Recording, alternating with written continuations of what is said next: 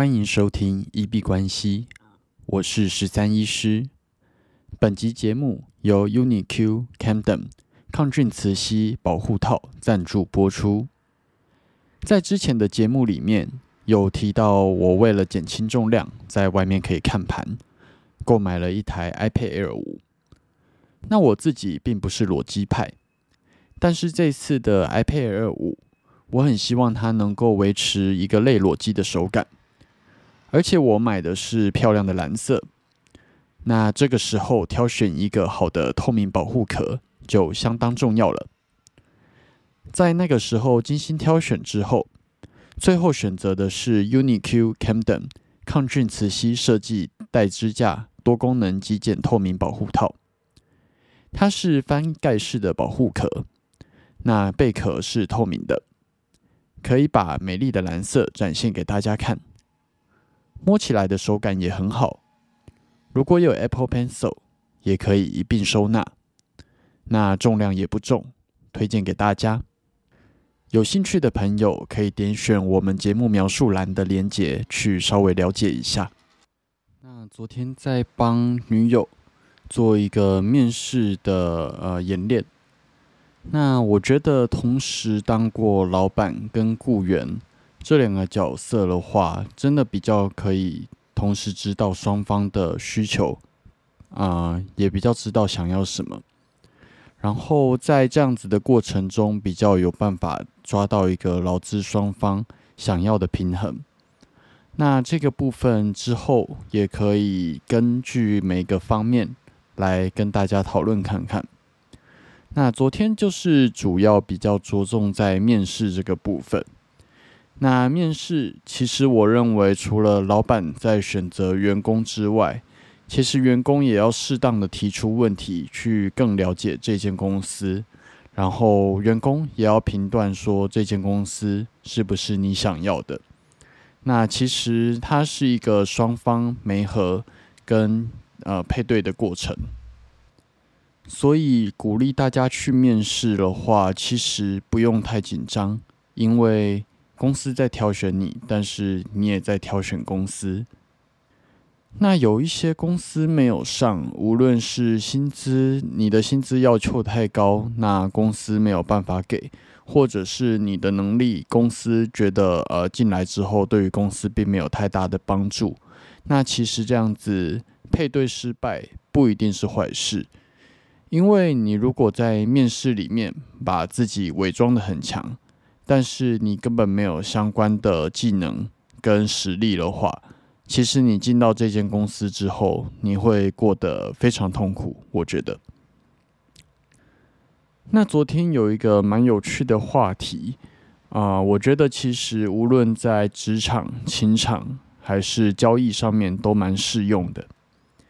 在《孙子兵法》里面有一句话叫做“无欲则刚”，无欲则刚。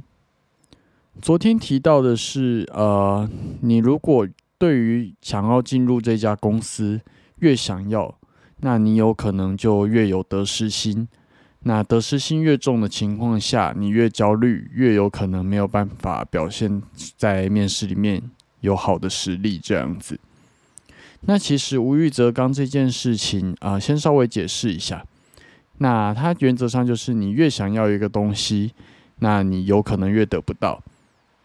当你放下对于一件事情的执着，反而呃才会是你最大的筹码。那我们如果举交易的例子来说，应该蛮多的人都有听过。你如果要去跟房仲买房子的时候，你也不能表现出呃你太喜欢这间房子这件事情，因为当你一进去，你就表达出你一定要买到这间房子。那其实就没有一个讲价空间。那房仲或者是呃要卖房子的人，他可能就会觉得，那我不管出什么样子的价码，你都一定要买到，那我就尽量可以把价格喊高。所以在买房子的时候，可能不能表现出对于房子太过喜欢，但是你也不能表达。表现的你好像完全没有兴趣，那其实，在面试里面是一样，你会想要进这间公司，但是你也不是一定要有这间公司不可。那我自己最喜欢的一个说法就是有很好，但是没有也没关系。那我对于人生里面很多事情的看法都是这句话：有那当然很好，但是没有也没关系。那其实，在情场上也是一样。假如说女生只有一个追求者，然后呃，她非这个男生不可的话。那他当然就是会对于这段感情得失心很重，那甚至因此给伴侣很大的压力，或者是啊做出一些蠢事，其实我觉得都是蛮有可能的。但是如果是抱着啊，就算没有这个追求者，那我也可以把自己过得很好，或者是我还有其他的约会对象，那其实相对来说得失心就不会这么重。那你也能够以更真实的自己来面对这样的一段感情。最后再来举一下交易的例子。那交易里面，你如果应该也蛮多人听过这句话：你越想赚到钱，其实你会越赚不到。那假如说你有一点点小小的获利，你就很想要保留住这个获利，那你有可能会在很小的距离里面就去做一个停利的动作。然后，但是对于亏损却是有很大的容忍上限，想要去熬单，那最后就会形成你的风暴比小于一，然后或者是胜率非常低的一个状况。但是这样子无欲则刚的一个概念，其实它跟之前我们提到的吸引力法则，我觉得是稍微比较冲突的，因为吸引力法则它的核心可能就是你真心想要得到什么。那你去付出努力，那全宇宙就都会联合起来一起帮助你，所以他会鼓励你一定要去想要什么，得到什么这样子。那你如果要在中间去取得一个平衡，我觉得这个就是一个中庸跟玄学的问题了。不过我自己的认知上，我会觉得无欲则刚，它比较是做法上的体现。那你要去说服自己。不要得失心太重，但是你又必须要非常渴望的去达成这件事情，所以吸引力法则比较会是整体的策略规划跟信念上的一个调整。那这是昨天比较有趣的话题，稍微跟大家分享一下。那我们稍微看一下币圈，今天礼拜天并没有什么太大的消息。那昨天狗狗币大涨了五十五 percent。一度涨到了零点一五一，那今天事实证明说这个状况乖离是有点过大的。那今天留下了蛮长的上影线之后，持续的去做一个回调。目前大黑 K 收在零点一一六，那大概是跌了四点七 percent 回来。那接下来是不是会回踩，然后再继续往上冲，还是就这样子一波上去，一波下来？我们再观察看看。不过，真的要提醒大家，就是像这样子爆冲的小币，其实它真的还蛮容易怎样上去就怎样下来的。那美股今天没有开盘，所以我们明天再来看市场。大哥，比特币在今天录音当下收在两万零五百五十，涨跌幅负一点一九 percent。那最高点。来到了两万零九百二十五，最低点在两万零五百零三。那日均线仍然呈现一个纠结的状况。今天没有延续昨天的强势上涨。那昨天我们有提到，在两万零八百这个位置是有一个压力存在的。那今天也再次验证了这件事情。今天的 K 棒都大概在差不多这个位置就被打回来。那小时 K 整体来说呈现的是一个回调的空头趋势。那我们稍微看一下本周比特币，其实还蛮精彩的。这个礼拜的走势的话，周 K 线它仍然是一个下跌，但是出现了一个还蛮强势的回踩。那目前是有一个还蛮强劲的红棒上扬。这个礼拜的啊。比特币总共涨了五点零九 percent，最高点在两万一千零八十八，那最低点在一万九千一百四十六，涨了大概两千点，真的是还蛮强劲的。那这个礼拜如果去看日 K 的话，上涨基本上都是还蛮强势的实心红 K。那只有在十月二十七跟十月三十这两天有做一个回踩的动作，不过这几个回踩基本上都没有吃掉前一天的红棒上涨，所以目前判定这个上涨的力度应该还是蛮强劲的。那我们来看一下二哥以太币的状况。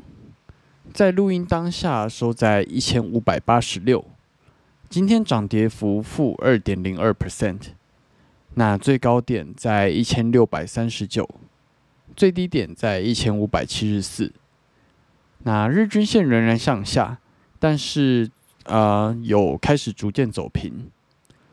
那今天没有延续昨天的强势上涨，那基本上跟比特币一样，呈现一个回调的空头趋势。不过，这个趋势我觉得线图走的比比特币再更漂亮，所以今天仍然选择以太币来做操作。昨天有提到，在一千六百三的位置上了好几根香，那就是留了蛮长上影线的意思。那稍微要注意一下，如果太多次突破不了的话，有可能会先往下回踩，之后再来决定方向。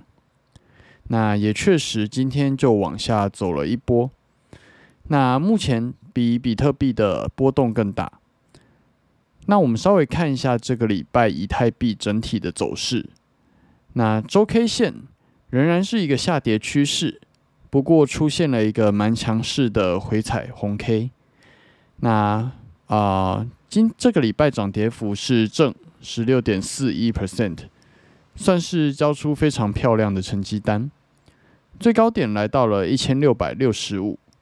那最低点在一千三百三十二，一共有大概三百点的涨幅，那是一个真的还蛮厉害的涨势这样子。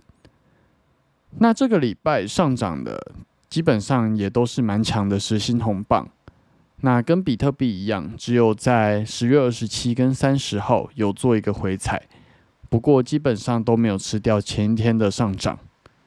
那目前研判上涨力度应该也还是蛮强劲的，那我们就一起观察看看能不能延续到下个礼拜。但是下个礼拜要稍微比较注意的是，十一月初一号、二号的时候，美国联准会会再公布新的消息，无论是关于升息或者是接下来的策略，那到时候可能又是一波还蛮大的波动。大家记得在策略跟做单上面要做一些调整。今天的操作的话，呃，其实我今天睡得还蛮晚的，那再加上跟朋友吃饭，基本上都完全没有做单。那在睡觉之前啊，刚刚有发现以太币的回调还蛮漂亮的，这个空头趋势稍微去做了一个十五分 K 的做空。那目前很幸运的已经把啊获利给拉开，赚了两百三十一 percent。那目前啊，其实在睡觉前做这种短单有点难处理，因为如果在睡觉的过程中有什么波动的话，其实你很难去上调停损。结果在录音的当下就收到了止损的通知了。对，那基本上最后是获利四十几 percent 出场，那还蛮有趣的，在录 podcast 的当下就刚好出场，那这样也蛮好的。等一下就好好去睡觉，不用再担心做单的事情。那稍微预告一下，明天会来跟大家总结一下十月的做单绩效。那在最后这个礼拜，因为盘势比较有波动，所以稍微比较有成绩。那呃，我的策略本来就不是针对盘整，而是针对一个趋势上的操作，所以最后这个礼拜大概就把前几个礼拜的呃呃止损全部都吃回来了。最后我们进入 Q&A 的部分。我们的节目在 Apple Podcast 跟 First Story。上面都有开启文字留言跟语音信箱。如果有任何的问题想要询问、交流，或者是纯粹想要聊天拉塞，都欢迎留言。我们如果有看到，就会在节目中做出回复。那如果有厂商希望进行业务合作，都欢迎来信 crypto doctor 十三一小老鼠 gmail.com crypto doctor 十三一小老鼠 gmail.com。好，那我们这集节目就先到这边。最后提醒：以上节目内容都只属于个人市场观察分享。绝非投资建议，我只为自己的钱包负责。加密货币属于高风险交易，请谨慎小心。